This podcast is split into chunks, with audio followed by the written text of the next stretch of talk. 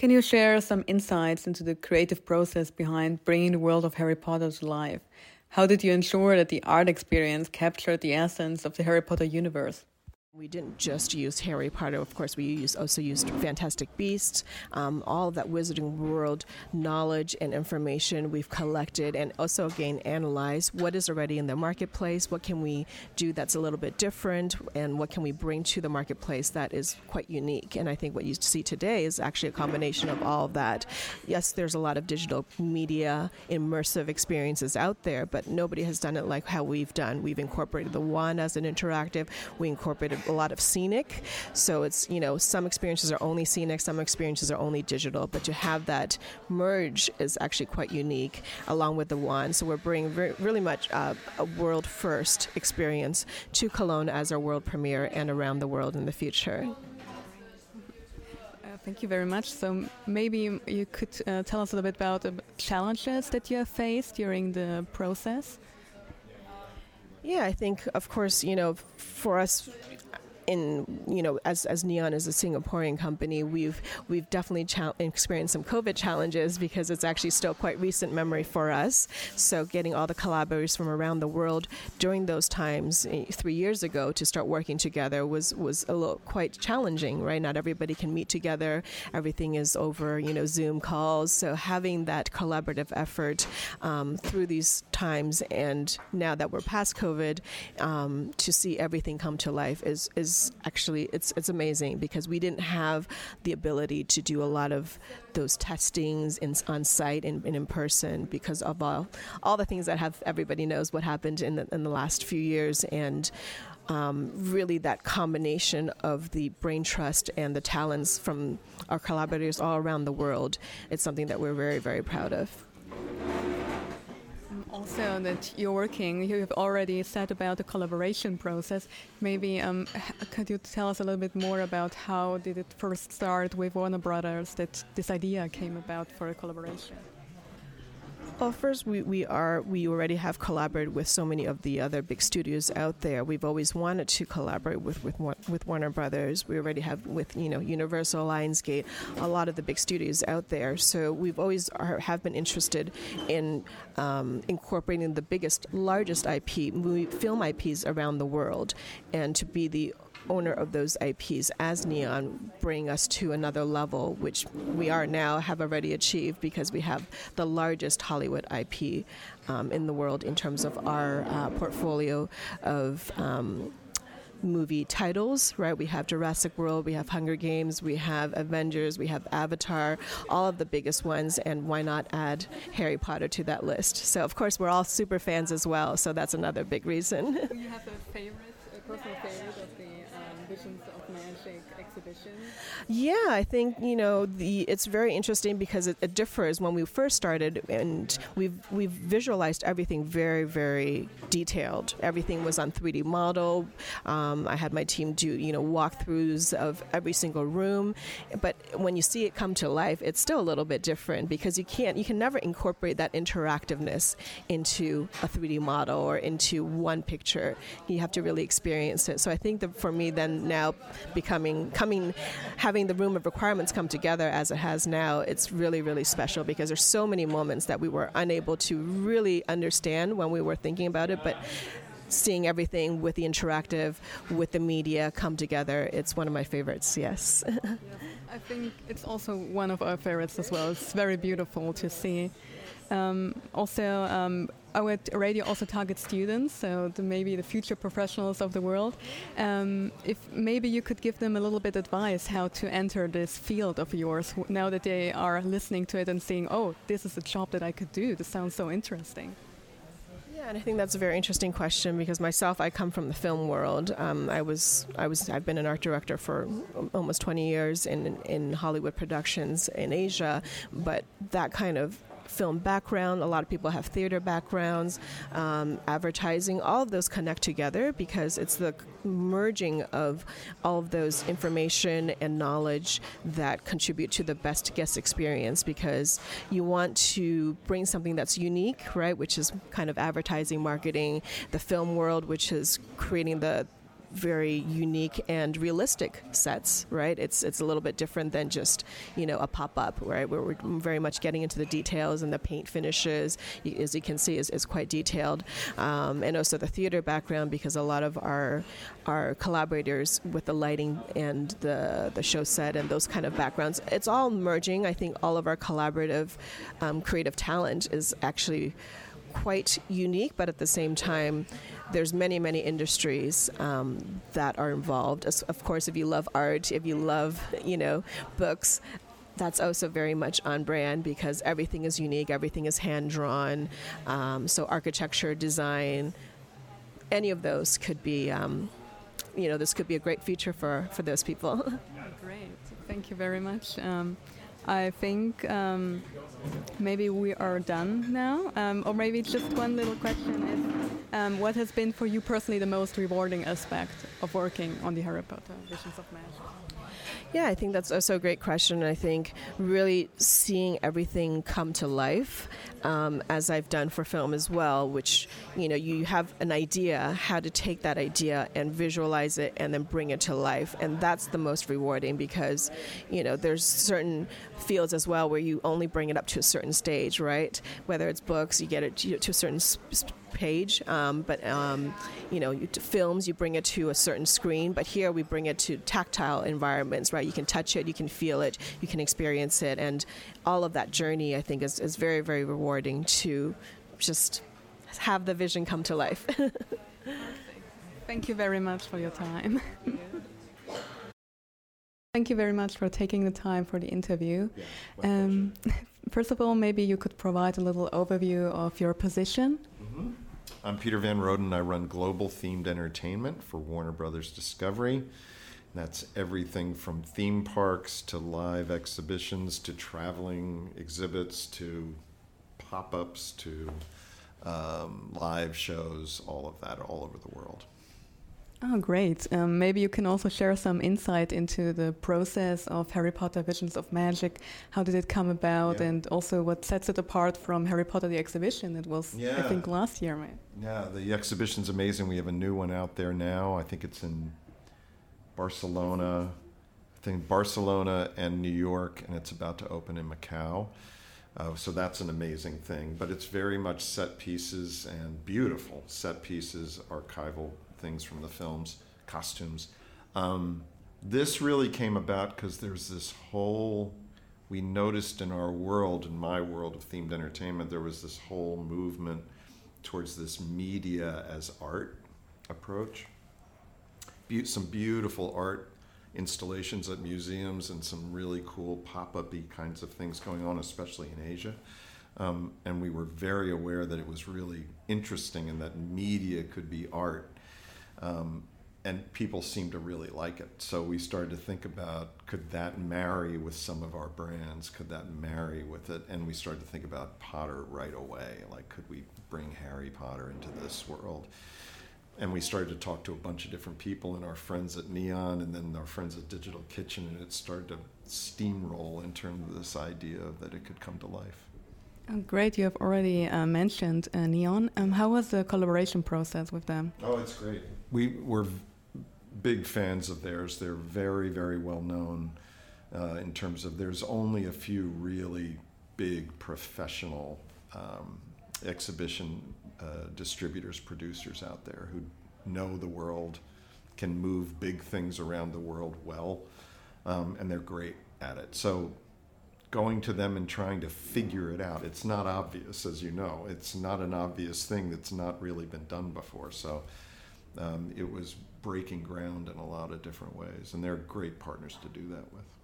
Oh, great. Um, um, also, as someone with experience in both creative and financial aspects, how do you balance it to make such an visions of magic? yeah, it's an interesting thing in my world is that, you know, uh, it, it needs to make money uh, and it needs to be a business but on the other hand, you need to you're always thinking about the fan. You're always thinking about how can I get to the fan? Where are they? How do I get this thing around the world to the places where people want to see stuff? So you're always thinking about that, and and it has to be a business. It has to make money, but not everything has to make a lot of money, right? Think this will make a lot of money, but I think, but it that's not our first criteria. Like we don't go into things thinking what's going to make the most amount of money. That's not what drives us. What drives us is can it be a business? Can it sustain itself? Can it make money? But at the most of all, is it something that the fans are going to like? Is it something that's going to reach the fans and have a, a life? Can it travel? Does it have a long life? That's the most important thing. Yeah, we have already seen now Visions of Magic, and we are very thrilled by it. We love it very much. Um, do you also have maybe a favorite aspect of Visions of Magic? Me? Yes. What's your favorite? Um, the end, I have to say, with the big The battle. yeah. It's pretty great, isn't it? Yeah, it's pretty amazing. It's great, and it's such an artistic take on it. Like a, the, it's almost illustrative. You know, it's really beautiful. I like that a lot. I like the Knight Bus introduction is so incredible. I love the Knight Bus. Um, but I think what's the room called? That yeah, the Newt. Yeah, the menagerie, Newt's menagerie. I love that room. I just love that room. I could sit in there. I was telling we, I just sat in there all day yesterday. just they had to drag me out of there, and I'm watching the same thing over and over again. But it's just I find it, I just love it. I find it peaceful and interesting. Like I'm in the world. I just loved it. I love that. I love it. Yeah, I can totally relate to that. um, also, as um, do you, how do you envision the future of themed entertainment? Um, do you maybe recognize some trends that we are going? Yeah, it's interesting. Uh, yeah, it's an interesting thing. I'm I'm blessed to be in it uh, right now because I think it's doing really well. People are want to go out and experience things and talk about it. Right in the world of these, you know, little computers we walk around with, and all this media where you could theoretically sit home and do nothing except for watch things all day long. The fact that people are communicating and talking about going to see things, wanting to get out and go see things. Have you seen this? Have you heard about that? There's this, you know, and it's restaurants, it's experiences, it's, you know, uh, a pop up, it's a food event. It's all of these things are are coming together because we're communicating so well, right? And and it's never been more popular. So there are more tickets being sold now than ever before to things. And the challenge is can you make interesting things that break through the chatter, right? Because there's so many things to go see, right? So the challenge is like it couldn't be a better time to be in this business because people do want to go out and see things and experience things. The hard part is doing things well, doing things different, what's cutting edge, what are where are the trends going, trying to keep up with that, and seeing if our brands can match into that. And I mean, it's a thrilling time to be in the middle. I, I you know, it's amazing to be in this at that, and and that technology is helping us create all these amazing things, especially a show like this. Incredible. Oh yes, I've already seen it, and I think the technology is very mind blowing. yeah, amazing. Like we couldn't have produced this ten years ago. It didn't. The technology doesn't exist to be able to use. So the fact that we can even, you know, projectors have gotten smaller. Um, the the quality of the of the projections have gotten so much better, even in the last three years. So you know, the technology has gotten to this place where we can really do something like this and do it well. Um, also, we are our studio. Uh, um, we are a student radio also, and we're catering students to next professionals. We hope.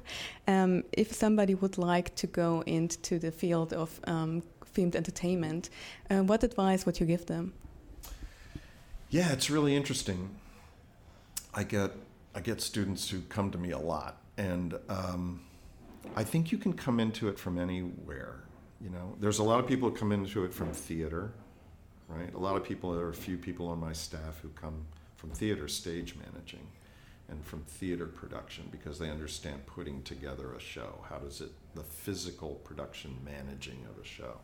Um, but you can come from the artistic side, you can come from the business side, you can come from the marketing side. and it's I think you can come into it from all different angles. Um, I don't think there's one study that gets you there, particularly, unless you have a specific thing you're interested in. Um, but I, I think it's more about. I've got you know everybody on my staff is different. It's fascinating, um, and and you can come to it a number of different ways. I think the most important thing is that you're passionate about it. That you that you that you know that there's different things out there. There's things like Visions of Magic, there's a theme park thing, there's live entertainment, there's exhibitions, there's pop ups, there's food and beverage, there's hotels, there's all kinds of things.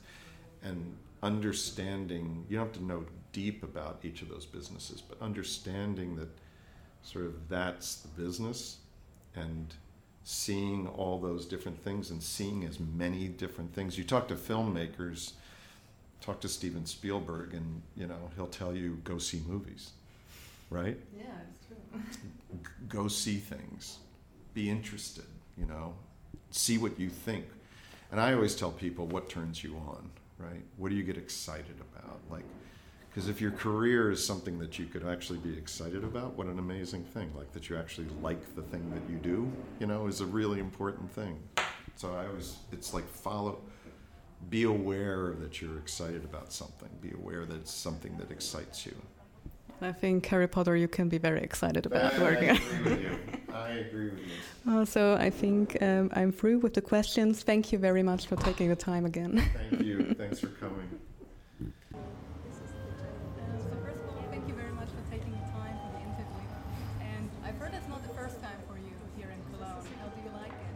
No, it's really good. It's our, it's our first time here before Christmas. So the first time we've seen the market, and we went around it. We went around one of them yesterday, and we had such a great time. It was very seasonal, very good. Um, but yeah, we've been here a few times before, and last time I was here was the summertime actually, and I was able to ride a bicycle all over the city, which was really fun. I really enjoyed it. I think now is really the best time. yeah. Yeah, definitely. It's, it's, definitely been really good fun to be able to get into the Christmas spirit of things as well. And as, as James said, like we've been we've been here quite a few times over the years, so to be able to come back and especially for something as special as this is really fantastic. And actually, how did you like the exhibition?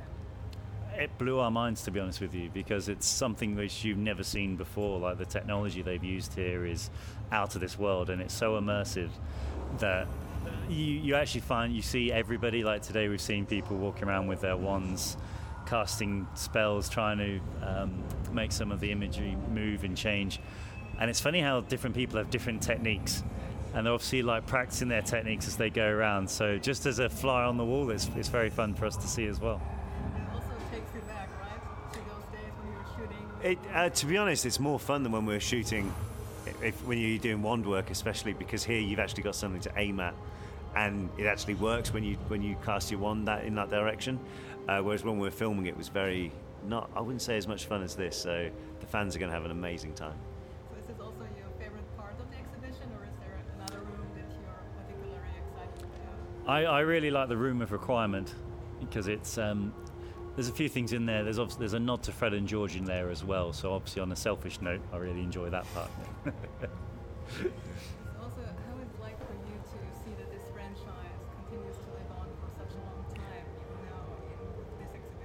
yeah, it's it's it's still it still makes me chuckle how it keeps going and going, and still, I mean, we've already seen today with the pre-sales.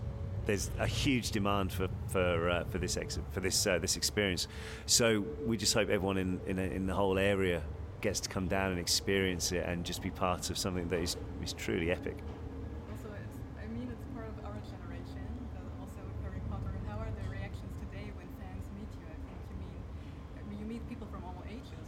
Yeah, uh, yeah, literally. Um, you could be seven or 97 and you have read a, a Potter book or seen a Potter film. And uh, yeah, the reactions we get are very, very positive. Like everyone's very happy and, and nice. Um, and it's, it's, it's funny just the places that people recognize us, which is, which is, uh, is fun. Even at the market, actually, yesterday we were, we were clocked a couple of times, but that was, it was good fun.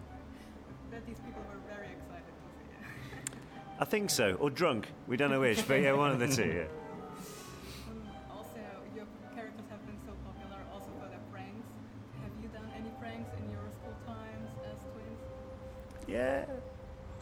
yeah. Times we have, yeah. Um, I'd be lying if I said it finished there and then. But yeah, we uh, we we we had we had a bit of pranks on this over the years when we were filming, and and also when we were traveling doing the promotional stuff as well. You could get into some mischief doing that as well. So yeah, we had uh, we had a lot of fun. But that was the good thing about playing characters like Fred and George. You could just say, "I was in character." That's it. So we could get away with a bit more. So you definitely relate to them. Yeah, yeah, yeah. What has been for you the most memorable scene maybe to shoot in the franchise? Most memorable would probably be the Yule Ball scene in the fourth movie. Um, which actually we actually filmed that around Christmas time anyway. But we had this whole build up to it where, uh, first of all, it was the first time we saw the Great Hall totally changed as to what, what it had been before. We had like dance lessons, which was really something I'd never thought of doing, but it was really enjoyable. There was a rock concert at the end of it, and then, as I said, like we literally wrapped, and then everyone went on their Christmas break.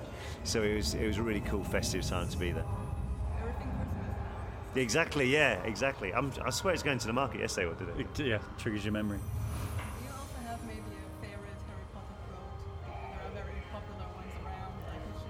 Mischief Managed would be my favourite one. Although there's there's there's an old lady at my golf club, right, who's got "I solemnly swear I'm up to no good" on her bumper sticker on her car, and I'm sure she doesn't know where it comes from.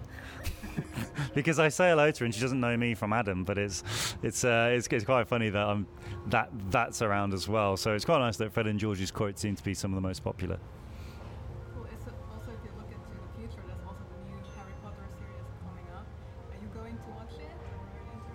I've not. re- To be honest, I've got. I've given it no thought. Like it's got. It's got nothing to do with. Like we don't know anything about it or anything like that. So, I mean, if it's on, I, I don't know. It's so far in the future. I don't know what to make of it. I mean, I'll stick to. Uh, I mainly watch sports at the moment, so, so we'll see. We'll see. Maybe maybe a Quidditch episode, but no. It's um, as I say, we're just we're just more more interested in in everything to do with the films that we were part of. If you could play maybe one character now again, what would you like to be? Uh, I would like to be a Death Eater because I'm tall, and so I'll probably get away with that. And also playing the bad guy that'd be quite fun. Yeah, maybe that's a change. I think yeah, yeah, but a bit different, a bit, a bit left left field, but yeah, that'll be. Um, yeah, I think Death Eater number three. he was a good one, wasn't he? No, number three was number number two was better. Oh, okay. Yeah, he stood there, had a scar. We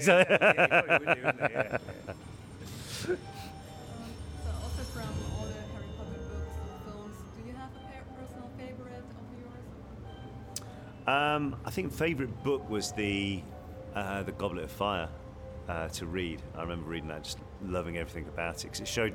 It was the first time you saw the new side of the Wizarding World, where you've got the Durmstrangs, the Batons, and you learn a bit more. And obviously Voldemort comes back as well. So it's, I, I love that that in the, the whole the whole series. And in films, uh, Deathly Hallows Part One was really really cool to watch. And I think because also you see my character with his ear blown off, I quite enjoyed doing that scene. That was good fun. And also, if we look at also back, what has been the most rewarding aspect for you to play in this franchise? Uh, probably the people that we've met doing it. Um, like the not just the friends we made on on set, whether that be the cast or the crew, but also the fans we've met all over the world and how much it means to people. Uh, there is, and you can't you can't just say that particular person is a Harry Potter fan because we've we've learned you could be, you know, a, a, a tiny little schoolgirl or a a professional sports footballer or something like that, like they're huge, big football, uh, sorry, huge, big Potter fans. Um, but then hearing people's memories with them and how it sometimes it's helped them through a hard time or it's it's it's it means something of them like as a family they'd go and watch the, the films together so that's that's been real fun learning people's backstories to them and that's you know we're very aware of how much it means to people and it's always it's, it's great to be part of that Absolutely. Thank you very much. Cool No thank you so much Thank you so much. thank you